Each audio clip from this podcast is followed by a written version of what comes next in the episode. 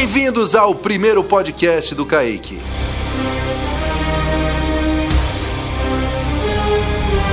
Aqui é o Américo e o futuro se mostra claro em momentos nem sempre raros. Aqui é o Larsen, sozinho vamos rápido, juntos vamos longe. E aqui é o Kaique, o guerreiro luta por suas convicções e não pela certeza da vitória. Episódio de hoje: inconformismo, estratégia e muitas entregas.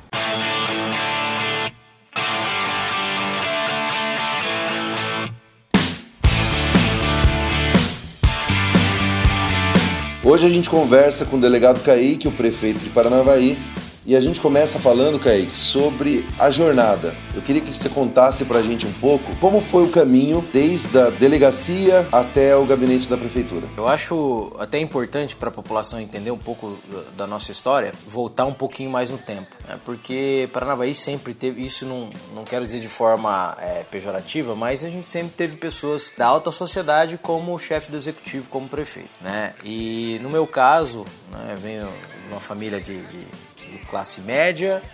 Né? Claro que a gente na infância passou por algumas necessidades, mas eu terminei o segundo grau no supletivo. Né? E acredito que isso pode servir de, de incentivo e exemplo para muitas pessoas que por algum motivo tiveram que parar de estudar ou escolheram parar de estudar, voltar ao estudo, é, voltar aos estudos e aí se concluir o ensino médio. Então, é, não tive uma história tão bonita como as pessoas pensam, né? Eu concluí o meu segundo grau no CBEJA, o supletivo, que na época funcionava ali onde hoje é a SEAGRA, Secretaria de Agricultura. Então decidi fazer faculdade, até não digo nem que decidi, foi a imposição dos meus pais, eu queria cursar música, e eles impuseram que antes de eu cursar qualquer é, faculdade referente à música, que era o meu sonho, eu deveria me formar numa faculdade mais convencional. Segundo os, os conservadores, né? É o que garantiria um emprego e é o que garantiu, na verdade, o meu futuro. Meus pais tinham razão. Ou não, né? A gente nunca vai saber.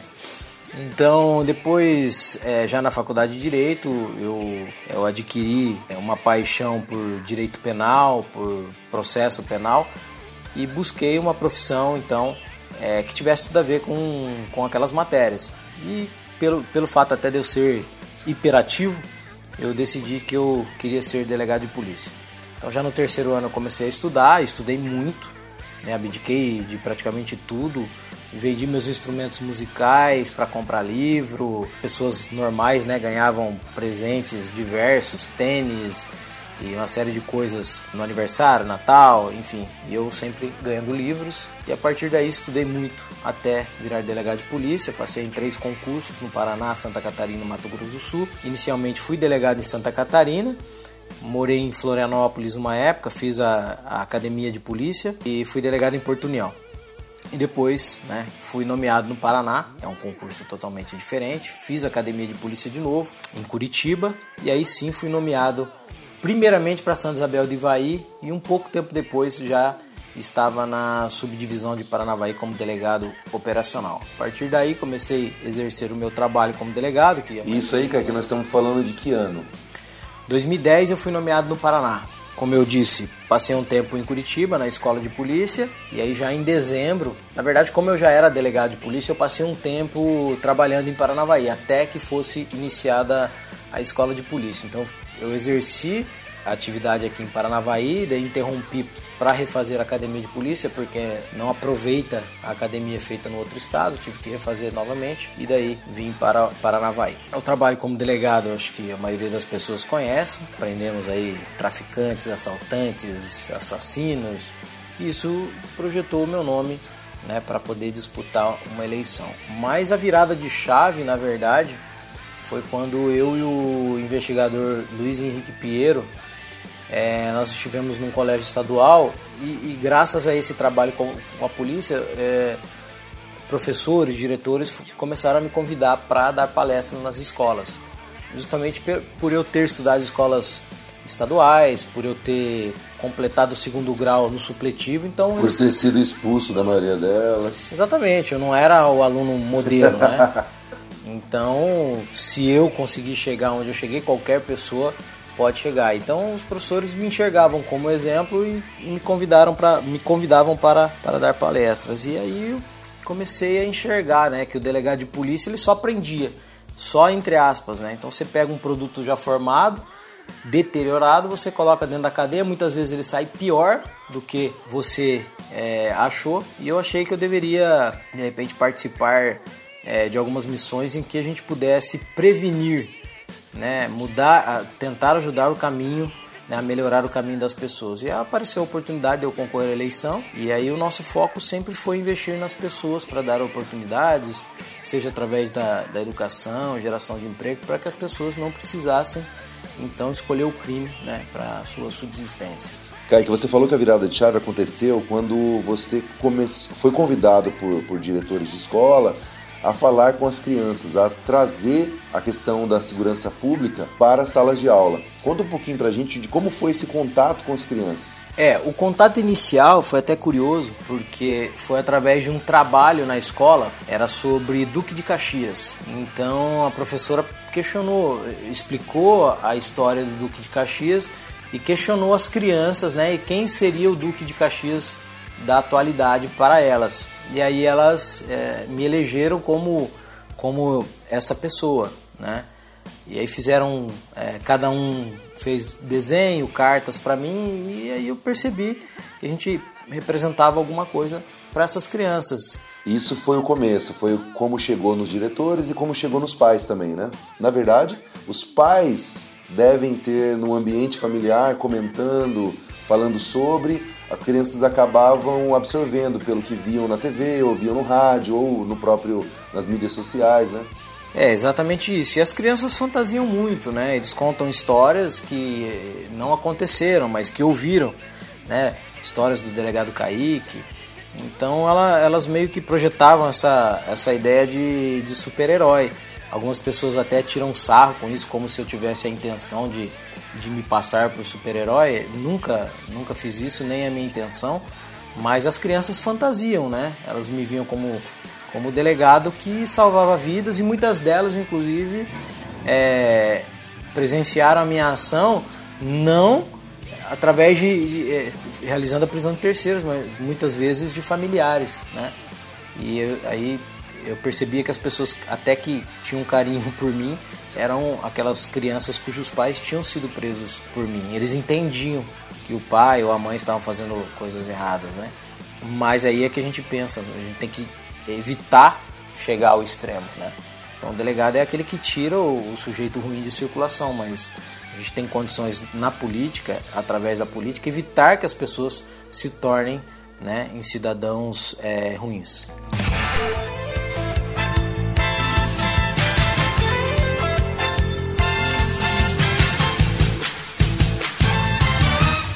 Bom, agora que a gente já chegou no gabinete, conta pra gente, né? Qual é o papel do prefeito? Eu penso que o papel do prefeito é único e exclusivamente tomar decisões. E por quê? Ah, isso é muito óbvio, né? Mas tomar decisões muitas vezes significa, ou na maioria das vezes, significa desagradar. Tomar decisões não necessariamente favoráveis, né? Mas aquelas que beneficiam esse ou aquele grupo que já é acostumado a se valer de influência, ou se valer da sua posição social para se aproveitar dos serviços públicos. Então você mudar esse paradigma, tomar as decisões e comprar as brigas necessárias, porque realmente quando você quer mudança, você, né, você tem todo um estado já permanente, você quer mudar aquilo e precisa mudar aquilo. Isso gera conflito, é normal. E a maior quebra de paradigma, né, Kaique, é tomar as decisões pensando no efeito delas e na transformação que aquilo vai gerar para o município e tentando se afastar bastante da questão do efeito político, porque o que a gente vê muito no Brasil, infelizmente, é que algumas decisões são tomadas, ou pior, deixam de ser tomadas porque o sujeito pensa no efeito político que aquilo vai ter para ele e não para as pessoas que ele foi, foi eleito para representar aquelas pessoas e naquele momento ele está deixando de efetuar aquele papel. É, na verdade, o que acontece é que existem muitas pressões envolvidas nas decisões políticas. O que acontecia durante muito tempo é que aquela pessoa, aquelas pessoas que tinham, vamos dizer assim, um poder de influência sobre as outras, muitas vezes é, radialistas, membros da, da imprensa, através de uma espécie de, de, de coerção, eles faziam com que o prefeito tomasse as decisões que eles queriam. Então eles pressionavam, pressionavam até que o prefeito fazia aqueles que, aquilo que eles queriam e aí eles eram os responsáveis por, é, entre aspas, administrar a cidade. Se eu disser isso no meu programa ou se eu criticar isso, no outro dia as máquinas da prefeitura estão lá resolvendo o problema. Então me procurem, vocês precisam de mim. Mais ou menos essa é a mensagem que eles queriam passar. É um tráfico de influência, né? Utilizando a sua audiência para colocar o representante público como um refém né, das suas vontades, dos seus interesses. E foi isso que a gente viu mudar um pouco, né? Mudar um pouco não. Na verdade bastante. mudou drasticamente. Esse é um, um dos maiores desafios, né? A gente mostrou primeiro cortando drasticamente os recursos da imprensa porque isso dá independência até para eles, eles falem, eles podem falar o que quiser, é, mas a gente, as nossas decisões são políticas e a gente não, não é influenciado pelo que passa na TV ou que é dito no rádio. A gente toma aquilo que aquela decisão que é, é mais viável e, e, mais conveniente do ponto de vista técnico. Então não adianta espernear, não adianta procurar esse ou aquele, a gente vai fazer o que é certo. E muitas vezes você colocava um processo no começo da fila ou no fim da fila, dependendo do interesse político envolvido. E a gente acabou com isso, graças a Deus. Pelas sendas sem conselhos, com os palpites de quem nunca dorme. Aqui estou eu de volta. Bom, Kaique, desde o início da administração, né, desde 2017, a gente viu e continua vendo várias conquistas, né? Uma delas foi o Diário Oficial Eletrônico, que foi implantado no começo da gestão. Bom, o Diário Oficial Eletrônico foi, eu digo que foi até uma surpresa, porque quando a gente propôs, né, para a população entender, né, as publicações oficiais do município, ou seja, os atos, né, nomeações de secretários, exonerações, nomeações de servidores, exonerações e outros atos, eram publicados no jornal impresso. Né, isso tem um custo. E hoje todo mundo sabe que nós temos né, a internet. E o custo para fazer isso através da internet é muito mais barato. Eu diria que é, não chega a 1% do valor que a gente pagava. O município gastava em torno de 500 mil, ou seja, meio milhão por ano. Quando eu propus essa medida, né, substituição do diário oficial impresso pelo eletrônico, ela foi taxada como uma, uma matéria polêmica. E outra, mais polêmico porque se eu estou economizando é, praticamente 2 milhões no mandato. Porque o que se defendia era o interesse né, do empresário, do, do, do membro da imprensa e não da população. Isso era algo que já podia ter sido feito há muito tempo. E fora o que era gasto com propaganda, enfim. É, foi uma medida que a gente realmente peitou, porque o lobby né, contrário foi muito grande, mas quando você faz o certo, você não tem que titubear e hoje né, é, tá aí para todo mundo ver quem é que tinha razão e a gente com certeza tinha razão, tanto é que deu certo. A gente tem também na sequência um ônibus novo da PAI, né, o transporte que é a responsabilidade da prefeitura. Tem um tema muito interessante que até foi pauta para uma live recente, que é o asfalto, né, onde nessa live foram foi convidado o Renato Dutra, o nosso secretário de infraestrutura, que foi lá e respondeu pontualmente ali de forma cirúrgica os questionamentos sobre o asfalto. Até a questão da live, né, Kaique, é uma coisa muito importante porque poucas pessoas ou poucos políticos, poucos gestores públicos têm essa responsabilidade, esse compromisso de passar, de prestar contas mesmo com a população e isso tem sido feito já, não sei se nós já estamos na décima edição, já fizemos muitas lives e já virou uma tradição das segundas-feiras. Mas queria que você falasse um pouquinho, é claro que o Renato não está aqui, mas eu queria que você falasse um pouquinho sobre as entregas que nós fizemos, que a prefeitura fez em relação ao asfalto. É, todo mundo sabe, não sou eu aqui que vou ensinar ninguém,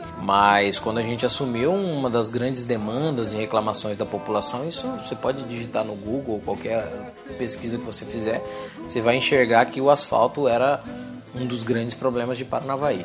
Né? Inclusive era motivo de chacota no Paraná todo. E a gente, com o apoio do deputado Tião Medeiros, conseguiu captar muitos recursos e hoje a malha viária de Paranavaí tem um, um outro panorama.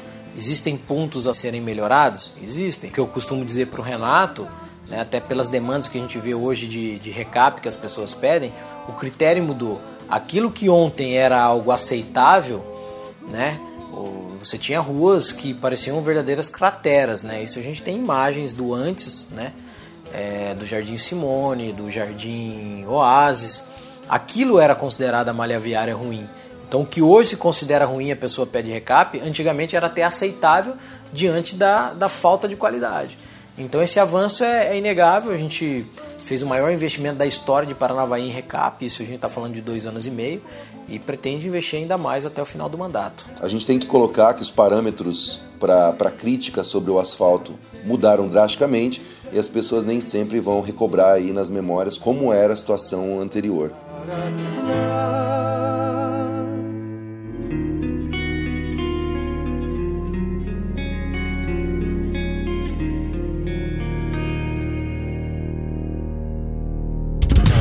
Além do asfalto, a prefeitura também tem mostrado bastante trabalho na recuperação das estradas rurais. É, isso é um foco muito grande, né, também por a gente saber que boa parte do desenvolvimento econômico da cidade vem da área rural. Né? A gente tem ah, toda, toda uma produção que é escoada né, pelas estradas rurais. Então a gente determinou, através do secretário Tarcísio, que desse prioridade e hoje a gente gasta, é, investe na verdade muito mais em recuperação e readequação de estradas rurais do que se investia. Para se ter uma ideia, num passado não muito distante, a prefeitura investia mais em propaganda do que em estradas rurais. E hoje esse panorama mudou, a gente gasta, é, investe muito mais em recuperação de estradas rurais do que em propaganda. Basta entrar no portal da transparência e ver né, o, o orçamento da Secretaria de Comunicação e da Secretaria de Agricultura. Então esse é o foco nosso. É, e a gente tem tido um feedback muito grande do, do, dos moradores, dos agricultores, dos produtores rurais. A gente vai com o secretário né, conferir o serviço e ver que as pessoas estão, estão felizes porque o serviço é um serviço duradouro que a gente sabe que vai é, permanecer durante muito tempo. Não é só aquele tapinha que faziam, passavam uma patrola e pouco tempo depois estava tudo igual. Faz alguma coisa, procure distração. Aqui é proibido se entregar. Quando... Kaique, restaurante popular, uma demanda antiga da cidade. Fala pra gente sobre esse assunto. Bom, foi uma promessa de campanha, né? Porque, porque a gente sabe que nem todas as pessoas têm condições de se alimentar adequadamente. Então a gente buscou né, colocar isso como uma, um norte para a nossa administração. E graças né, ao, ao, trabalho conjunto com o deputado Tião Medeiros, a gente conseguiu, através da Secretaria de Agricultura, os recursos para a implantação do restaurante popular em Paranavaí. A obra já foi inclusive licitada, deve iniciar em breve e vai ser ao lado do Centro da Juventude, ali na Vila Operária. Então a gente escolheu um local, né, onde a gente tem notadamente uma população mais vulnerável e também que não, não significasse nesse primeiro momento uma competição com os restaurantes é, de Paranavaí, porque daí de nada adiantaria né, a gente competir com aquelas pessoas que vivem no ramo é, da alimentação e gerar um, um problema é, social num outro, de um outro viés que seria, é, porventura, o desemprego dessas pessoas. E agora existe a possibilidade, inclusive, de ampliar o restaurante popular através da construção de refeitórios. Então, a gente produz o alimento no restaurante, que seria o restaurante matriz, e distribuiria para outros refeitórios é, em outros bairros da cidade, conforme o levantamento de demanda. Bom, você falou em promessa de campanha, né? Tivemos o fim do radar móvel, né? E a instalação dos controladores de avanço de sinal. Essa foi uma medida bastante importante para a segurança da cidade, né? A gente fez um estudo dos cruzamentos onde nós tínhamos o maior índice né, de, de acidentes, é, ou seja, colisão de veículos. Então, nós é, não, nós renovamos inicialmente o contrato do radar móvel porque havia uma previsão orçamentária, né? para que as pessoas entendam. O orçamento que se trabalha durante o ano ele é aprovado no ano, ano anterior. Ou seja, o orçamento de 2017, que foi o orçamento do nosso primeiro ano de mandato, foi aprovado no ano anterior. Nós não éramos prefeito. E a, o recurso da arrecadação do radar móvel ele constava nesse orçamento. Então por isso a gente teve que renovar até para não significar uma perda de arrecadação. E já para o orçamento do outro ano, que aí sim, sobre a nossa é, responsabilidade, a gente supriu é, através de, de outras receitas. Então a gente retirou o radar móvel como combinado, como prometido, e daí implantamos os radares fixos, que na verdade são controles de avanço de sinal nos locais onde a gente percebeu, através de estatística, levantamentos de boletins de ocorrência de acidente de trânsito, onde tinha maior, maior número de acidentes. Lembrando que a nossa proposta também sempre foi tirar o radar móvel e fazer uma escolinha no trânsito. E já existem essas ações de educação no trânsito nas escolas municipais e agora, junto ao Detran, existe uma escolinha no trânsito, né? na verdade, um, é, a simulação de algumas vias para que as crianças possam transitar ali como se estivessem aprendendo a dirigir. Kaique, falando um pouquinho sobre saúde, é, começando por farmácia municipal, a gente tem uma evolução considerável aí, principalmente na questão do investimento, né? É, e a gente quer que você aborde esse assunto com a gente. Primeiro, quando a gente assumiu, a gente vivia um problema com relação à farmácia municipal, que nós tínhamos uma farmácia, para quem se lembra, na frente da Praça da Xícara, e ela funcionava em meio período. Nós, assim que nós assumimos, fizemos uma parceria com a Unipar e passamos a atender em período integral, como é o normal, né? Atender o período inteiro. Mas também ampliamos os investimentos na compra. É, no início do mandato investiam-se 200 e poucos mil reais, acho que 205 mil reais para a compra de medicamentos e hoje esse valor saltou para 1 milhão e 200 mil, ou seja, aumentamos em 1 milhão de reais. Maravilha, também foi realizado o mutirão da saúde, onde mais de 3.500 pacientes foram tirados da fila de espera para consultas de oftalmologia, ortopedia e otorrinolaringologia. Bom, é importante mencionar que, que nesse curto espaço de tempo vai mencionar aquilo que a gente percebe que a população mais nos cobra. Mas todas as medidas, né, todas as conquistas é, do nosso mandato estão no site delegadocaique.com.br e basta você conferir lá, tem mês a mês tudo que foi feito, tudo, todas as ações que foram executadas pelas secretarias. Maravilha, acessa lá, gente. Continuando aqui, Kaique, é um, uma conquista também importante foi a evolução do Bolsa Atleta aqui no município de Paranavaí. Até numa entrevista recente que a gente fez com o Rafael Taviano, ele aprofundou esse assunto, mas é bacana a gente abordar aqui também. Inicialmente eram 59 jovens selecionados, 108 mil reais disponíveis, né?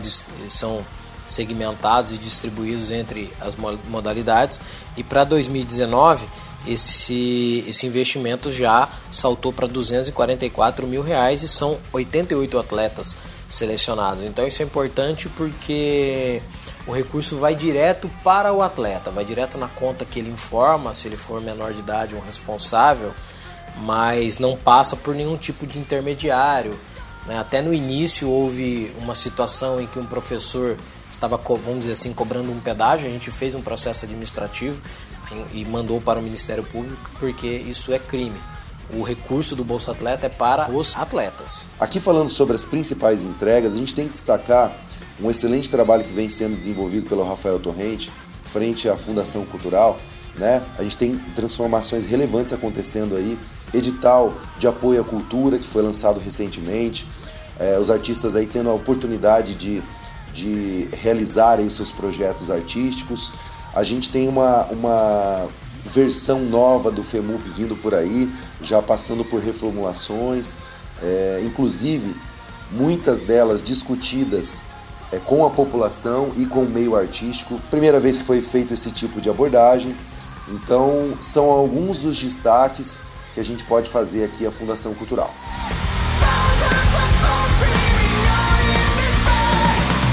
A gente está vivendo um momento bastante crítico em relação à previdência, né, no, no âmbito federal.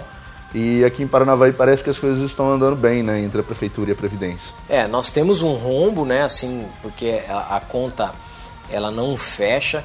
O que foi feito, né, é, foi dividido o fundo. Então nós temos o fundo financeiro e o fundo previdenciário. Hoje o fundo previdenciário ele não é deficitário, né? Porque até porque nós temos mais pessoas contribuindo do que aposentados.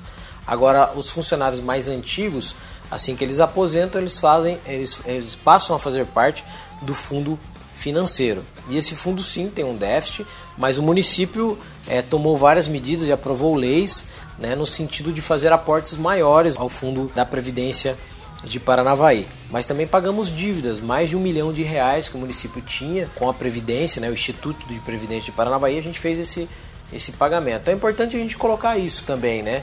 A gente tinha uma dívida com os professores, um precatório também, de, salvo engano, de um milhão e oitocentos mil reais. A gente pagou é, todos esses professores. várias dívidas que o município tinha. Esse ano, né, o, é, o pagamento do precatório ele pode ser feito até dia 31 de dezembro. Então, a gente já pagou todos os precatórios desse ano, a gente já pagou 1 milhão e 300 mil reais.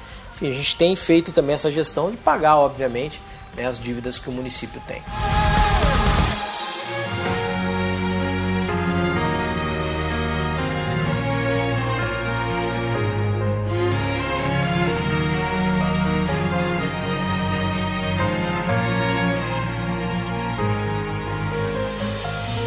Kaique, a gente tem uma boa notícia. Foi criada a unidade de progressão aqui em Paranavaí e agora a gente tem as pessoas que estão cumprindo pena trabalhando pela prefeitura, né? Fala um pouco disso pra gente. É, o secretário Hugo conseguiu firmar um convênio, né? Até esse convênio foi referendado pela Câmara Municipal para que a gente pudesse absorver a mão de obra dos presos. Então, aqueles presos que estão no sistema prisional hoje, né? Porque a gente tem vários cumprimentos de regime, mas aqueles que estão hoje no regime fechado em vias de ir para o regime semiaberto, eles vão para essa unidade de progressão, que é uma casa, né, ela, ela se assemelha a uma casa, e eles trabalham de dia e durante a noite eles repousam nessa residência que chama o P Unidade de Progressão. Hoje eles estão finalizando algumas obras de calçada, de rampas de acessibilidade, de alguns contratos antigos do município e a gente vai colocá-los para trabalhar na limpeza urbana e também é importante dizer que ali ao lado da unidade de progressão a gente tem alguns terrenos do município. E a gente vai formar uma espécie né, de infraestrutura, um canteiro de obras, é, como se fosse uma mini infraestrutura do município para produzir é, blocos de concreto, blocos sextavado, pavers. Então com isso a gente vai poder fazer pavimentação. Né? O bloco sextavado, para quem não sabe, é como se fosse o paralelepípedo, né? Então a gente vai poder fazer algumas ruas que hoje são de terra, a gente vai poder fazer através dessa pavimentação, como foi feito lá no Padradão. É, nós temos problemas de calçada, também poderemos fazer de paver, tudo produzido pelos presos e os blo blocos de concreto, né, que são, vamos dizer assim, uma alternativa à lajota, também poderão ser utilizados para a construção de edificações, escolas, creches, tudo isso né, através da mão de obra dos presos, que é muito mais barato para o município e a gente tem condições também né, de tirá-los da ociosidade, que é para onde vem a aptidão para continuar no crime e, vamos dizer assim, confabulando, é, buscando é, continuar a atividade criminosa. Então, importante quanto tirar eles da rua, é importante a ressocialização também, né? É o mais importante. Na verdade, eu como delegado que eu percebia que muitas vezes a gente prendia o cara com, vamos, né, é difícil mensurar isso, mas um potencial criminoso de 10%, e aí através das influências que ele sofria dentro do estabelecimento prisional, ele saía no seu pior possível, né? Então, com isso a gente consegue oferecer, né? Porque ninguém no Brasil não existe prisão, prisão perpétua, então esse cara um dia vai voltar a conviver em sociedade. Então, se a gente não tratá-lo para voltar a conviver em sociedade, ele vai voltar pior e vai fazer pior a todos nós. Então é isso que a gente quer fazer, recuperar é, todo e qualquer preso.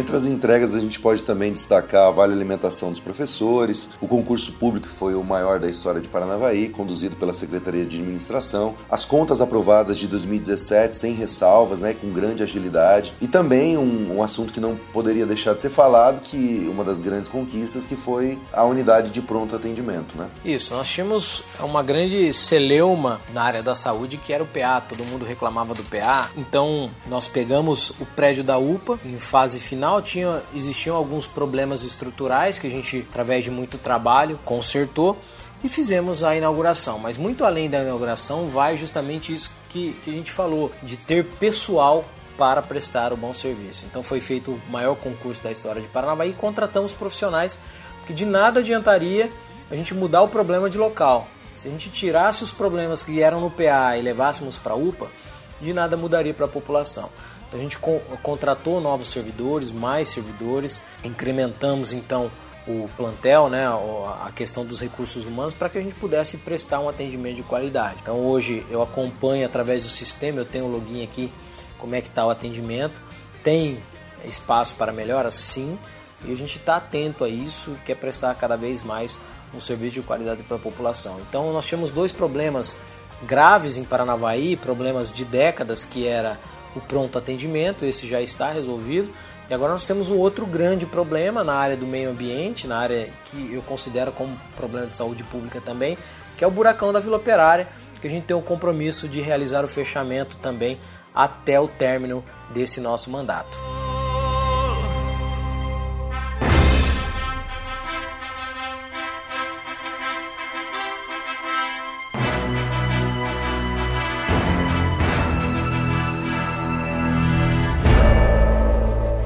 Maravilha, Kaique. É, não poderia passar sem entrar no tema das polêmicas. Então a gente não poderia deixar de falar sobre temas polêmicos. Entre os temas polêmicos, nós temos a UPA, que você acabou de falar, nós temos o estádio municipal. É, o estádio municipal talvez seja um tema polêmico, assim como foi o diário oficial eletrônico, porque as pessoas são acostumadas a achar que aquilo que é feito durante muito tempo, ainda que seja errado, torna-se certo. Né? E aqui eu vou citar um conceito do, do, do direito, né? É, principalmente do direito penal, que o costume né, ele não revoga a lei. Então, o ACP, que sempre foi quem ficou no estádio, é, ele não poderia estar lá simplesmente pelo fato de ser um bem público e o ACP, para quem não sabe, é um time privado. Então, quase seria como qualquer outra empresa estivesse lá no estádio. Então, é, algo muito grande que dá um prejuízo muito grande, é um investimento muito grande, não tem um retorno, né? É muito simples. A pessoa que ganha um salário X, Vamos supor que ela ganhe mil reais por mês. Ela, se ela tiver esse recurso para investir, ela investir onde dá mais retorno. Ela não vai investir no lugar onde ela vai colocar mil reais, daqui, daqui um mês ela vai ter só 300. Ela vai buscar um investimento onde ela tem esses mil reais, eventualmente ela tenha mil reais mais 50, né? Mil e cinquenta. E é o que a gente procura fazer com o recurso público. E ali no, no estádio o dinheiro só ia. Só ia, não tinha retorno. E quando eu falo retorno, não é só retorno financeiro. Para o município não interessa isso porque a gente não é instituição financeira. Mas qual o retorno social a gente tinha ali? Quantas pessoas se beneficiavam, quantas pessoas assistiam, porque ali não passa de mero lazer.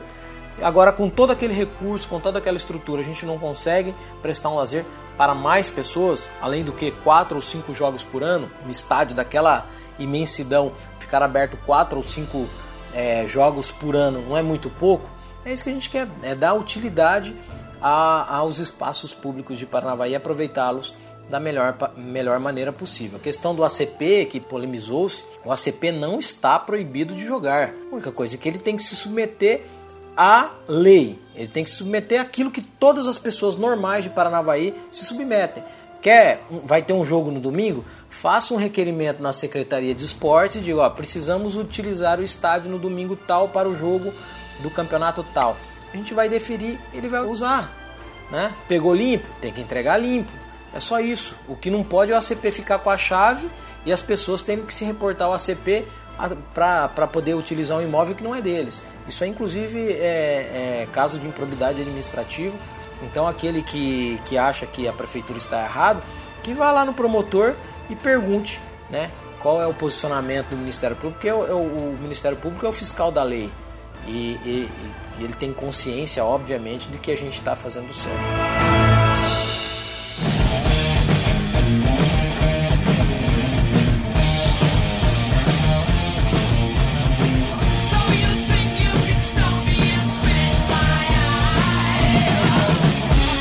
Beleza, Kaique. Vamos falar sobre a Sanepar. Bom, sobre a Sanepar, que eu acredito que seja uma das maiores lutas nossas até agora, nós temos um contrato vencido. Foram, o contrato com a Sanepar foi feito lá em, na década de 70 e ele venceu foram, feitos, foram feitas algumas prorrogações e a gente está analisando a legalidade dessas prorrogações agora, se realmente elas poderiam ter sido feitas ou não. No nosso entendimento, elas não poderiam ter sido feitas, mas enfim, essa é uma outra discussão.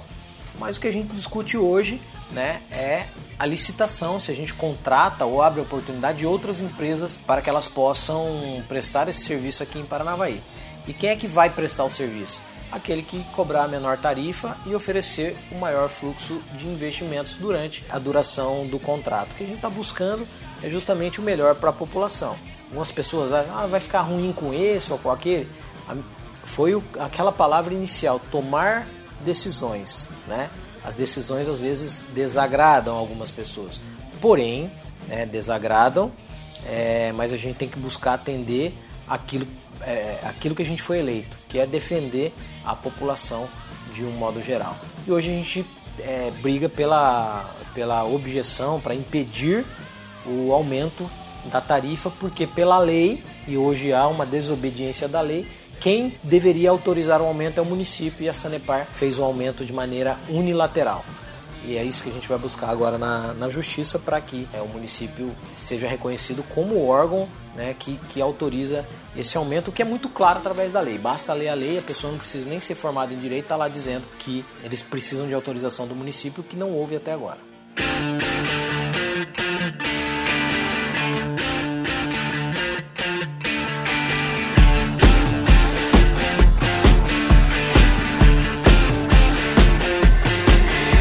Saindo então das tretas, né? Vamos falar um pouco de futuro.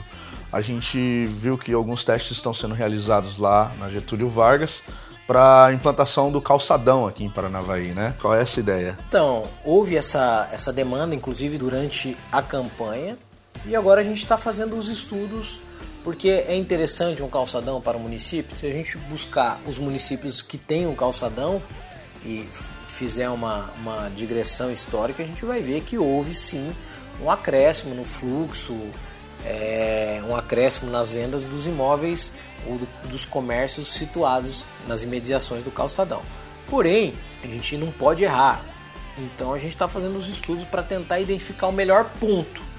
Nós temos várias ruas em Paranavaí e o fato da gente estar fazendo os estudos hoje na Getúlio Vargas não quer dizer que vai ser feito na Getúlio Vargas. A gente pode, aliás, o estudo pode até dizer que ali não é o local adequado. Então isso vai ser feito com muita calma. Não é algo que a gente quer. É, eu costumo dizer, as pessoas não vão dormir e acordar com o calçadão pronto. Vai ser feito muita discussão.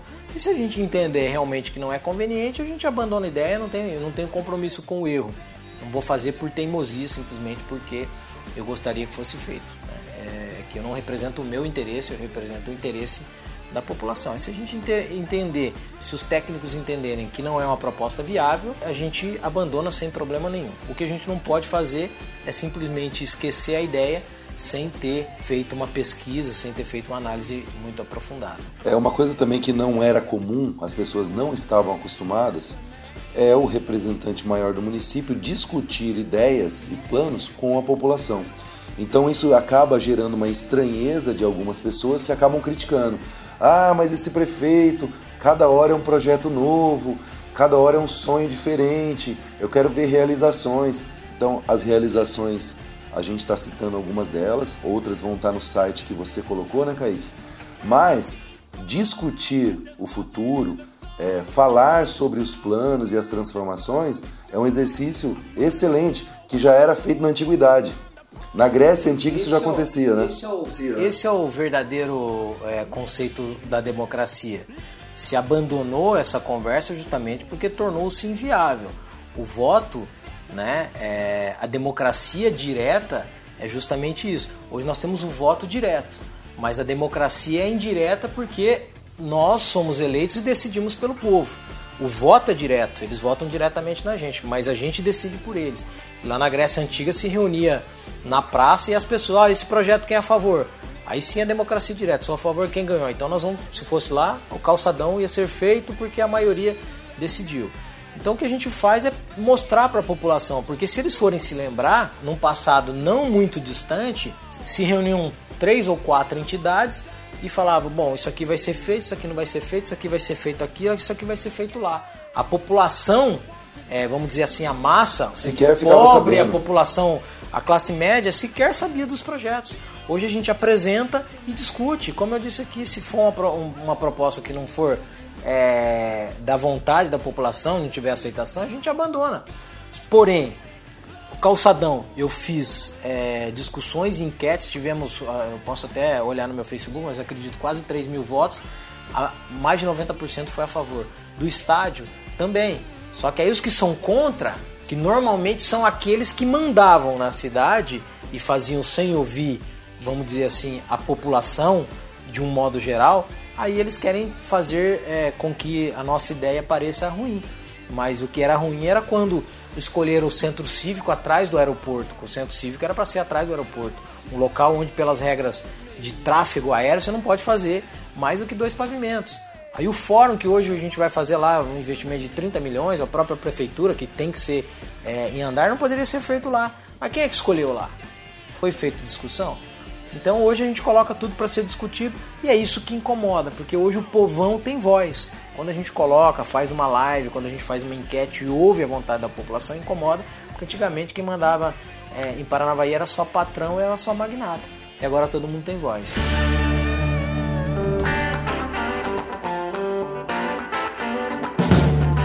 Outra coisa também que a população não estava acostumada é que político, de uma forma geral, costumam ser isentões, né? São os isentos, né? Se posicionam de determinada forma de acordo com o ambiente, se adaptam ao ambiente.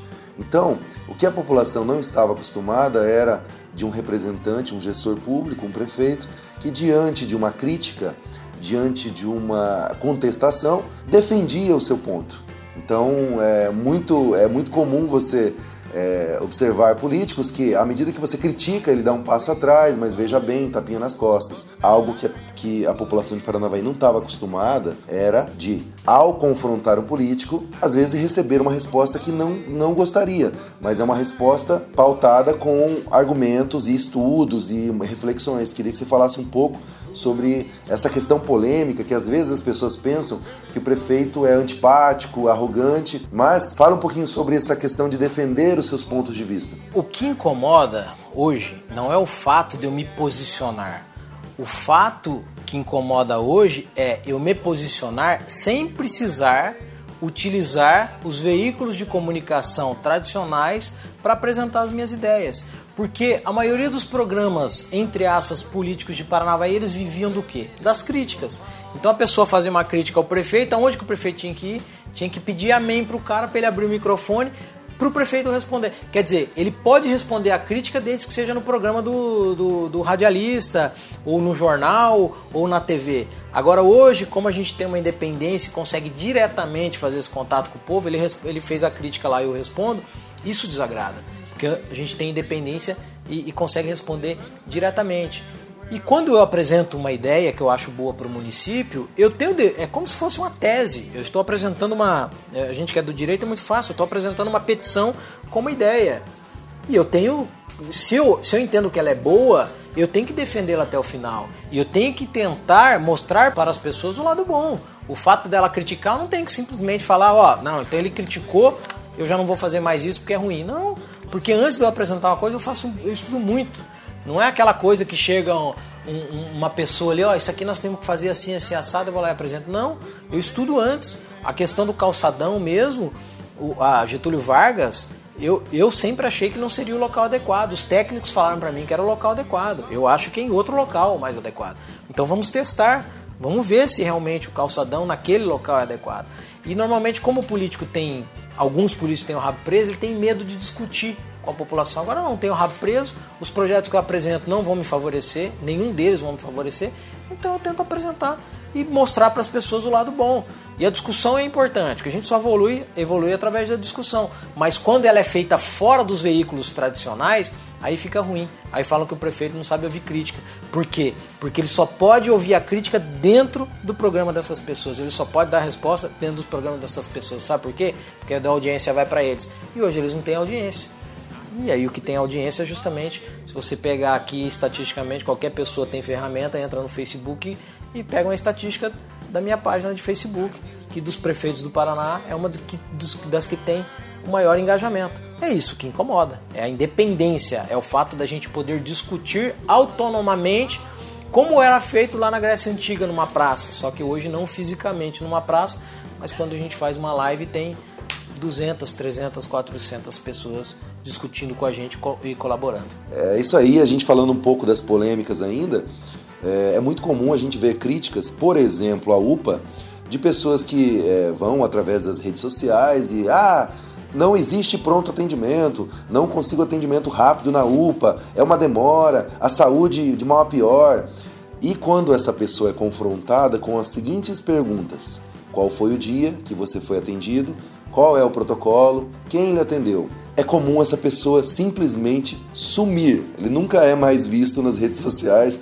Então, assim, é, até ouvi de um amigo meu, é, o Sr. Jefferson Larsen, a seguinte frase: As pessoas não têm conhecimento, mas têm opinião. Então, o que a gente sempre defende nos podcasts e nas nossas publicações é: gente, vamos atrás de informação relevante, vamos atrás de conteúdo. Chega de críticas vazias, vamos se informar.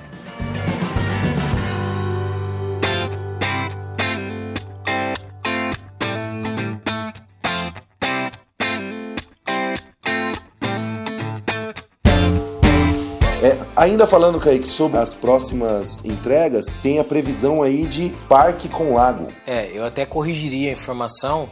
A informação correta seria parques com lagos, no plural. Porque a nossa ideia é fazer mais de um, tá? Porém, é, hoje nós temos um, vamos dizer assim, um fator complicador. Para você fazer um lago, você precisa de uma barragem. E como nós tivemos algumas tragédias recentes envolvendo barragens, você precisa do que a gente chama de outorga de barragem. Então você vai no IAP, no Instituto das Águas, e pede uma outorga, que é uma licença para você construir essa barragem. Não pode qualquer pessoa chegar lá e construir uma barragem para amanhã ou depois ela se entrar em colapso, como aconteceu em Brumadinho, em Minas Gerais. É claro que as nossas barragens não têm nada a ver com aquilo, mas acaba se criando um sistema de medo e qualquer tipo de barragem ela acaba entrando na, na vala comum. E hoje nós já estamos na fase de obtenção das licenças das barragens, que a princípio serão duas, né? Uma no Murumbi e outra é, no Oasis. Na verdade, não é bem no Oasis, que é um bairro hoje é num local onde não é loteado, então não é um bairro propriamente dito.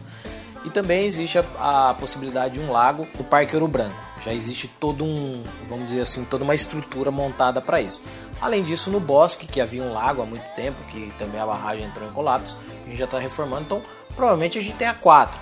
A promessa é uma, então eu garanto um lago, mas pode ser que a gente tenha entre um e quatro lagos em Paranavaí. Hoje depende das licenças é, de outorga de instalação de barragem. Maravilha, continuando, a gente tem aí a duplicação da Rua Guaporé, né, que é uma próxima entrega, né, para os próximos meses. A gente também tem a questão da nova entrada da cidade através da Rua Rio Grande do Sul. Uma coisa bem bacana também é o novo centro de eventos. Queria que você falasse um pouquinho sobre isso, Kaique. É, esse centro de eventos culturais, eu acredito que ele vai ser a primeira estrutura a ser construída no novo centro cívico, que fica ali no Jardim Oasis. É uma estrutura que vai possibilitar a gente ter é, uma escola técnica de música, onde a gente vai absorver hoje, porque as crianças que estudam escolas de tempo integral, elas têm, elas têm aula de música. Então a gente vai absorver esses melhores alunos e colocá-los na escola técnica de música para que eles possam ter uma formação e amanhã ou depois, inclusive, viver disso, montar um conservatório ou se tornar professor. Também estaremos, teremos é, escola de balé, escola de circo, teremos uma galeria de artes que Paranavaí não tem para poder absorver exposições de artistas de Paranavaí quanto da região e um espaço para, para teatro, um, auditório né, que ficaria ali disponível para toda a estrutura do novo centro cívico.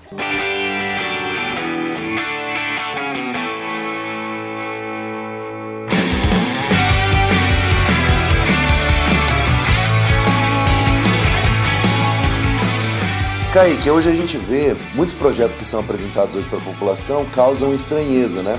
Pela sua surpresa. De onde vem essa criatividade para formular essas, essas ideias? Bom, antes de, de fazer a faculdade de Direito, eu queria ser músico. Então eu estudei violão clássico, estudei um pouco de, de piano e teclado, né?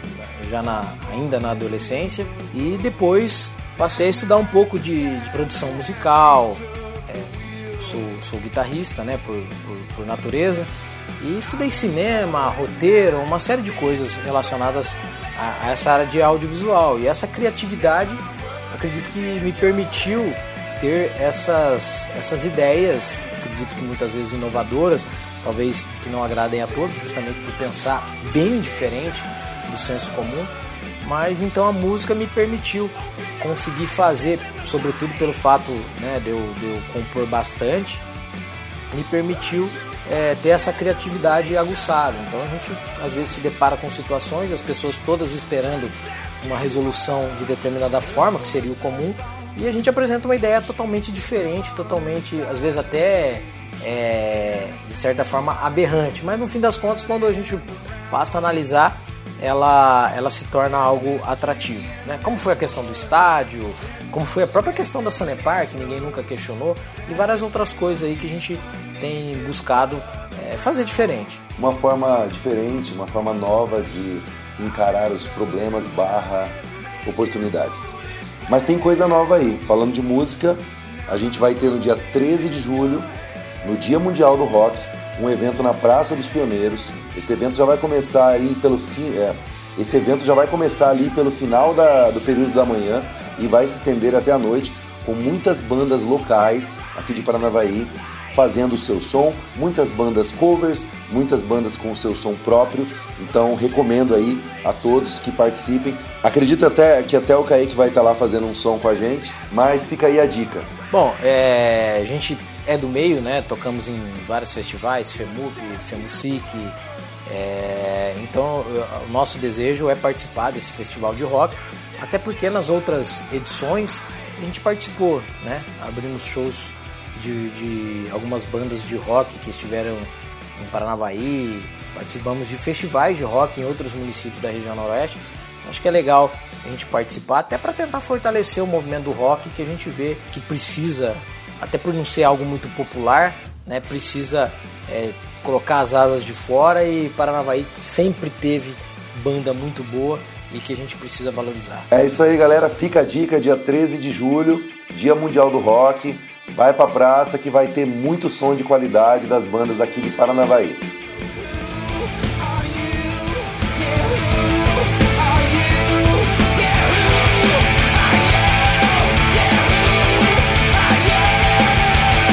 Kaique, vamos encerrar então. Muito esclarecedor, falamos sobre vários temas. Recado final aí para todo mundo. O recado final é que a gente tem que cada vez mais participar da política, mas com um pouco de consciência. Hoje a gente vê as discussões muito rasas e as pessoas defendendo o lado A ou o lado B. O que eu costumo citar e venho agora até com, com certo desconforto dizendo é que essa questão da Sanepar, por exemplo, ela é apartidária. E o que eu mais gostaria de ver seria direita com a esquerda juntos em torno do bem comum, mas parece que criou-se esse distanciamento e o que é agenda de um não pode ser a agenda do outro. Então já passou o período eleitoral, já temos um presidente empossado e exercendo mandato, então eu gostaria mesmo é que as pessoas deixassem essa rivalidade, o fla-flu de lado. Agora nós temos que buscar o senso comum, porque me parece que não existe essa disposição de conversa entre um lado e o outro. Ah, o cara é meu inimigo, e, e, ponto final. Na verdade, cada um tem um pouco é o que aprender com o outro, né? E por mais que eu não concorde, a gente tem que respeitar. Eu não concordo com muita coisa da esquerda, mas também não concordo muita coisa com esse pessoal é, que se intitula da, da fanático direita, da fanático da direita, porque eu acho que o método para a gente construir um país melhor não é exatamente esse que a gente tem buscando. O que a gente vê dessas manifestações é que o grupo A faz uma manifestação, o grupo B se sente na obrigação de fazer uma manifestação né, maior, com maior número de pessoas, não necessariamente com um resultado melhor, até porque, né, pelo menos eu sempre preguei isso, quantidade nunca foi sinônimo de qualidade. Para fechar então, Kaique, você que sempre fala que busca fazer as coisas da maneira mais correta, você se arrepende de alguma coisa? Não me arrependo de nada. Não me arrependo de nada. Eu não, não me arrependo de nada, nada, não, não me arrependo de nada. Eu não, não me arrependo de nada. Não, não, não me arrependo de nada. Eu não,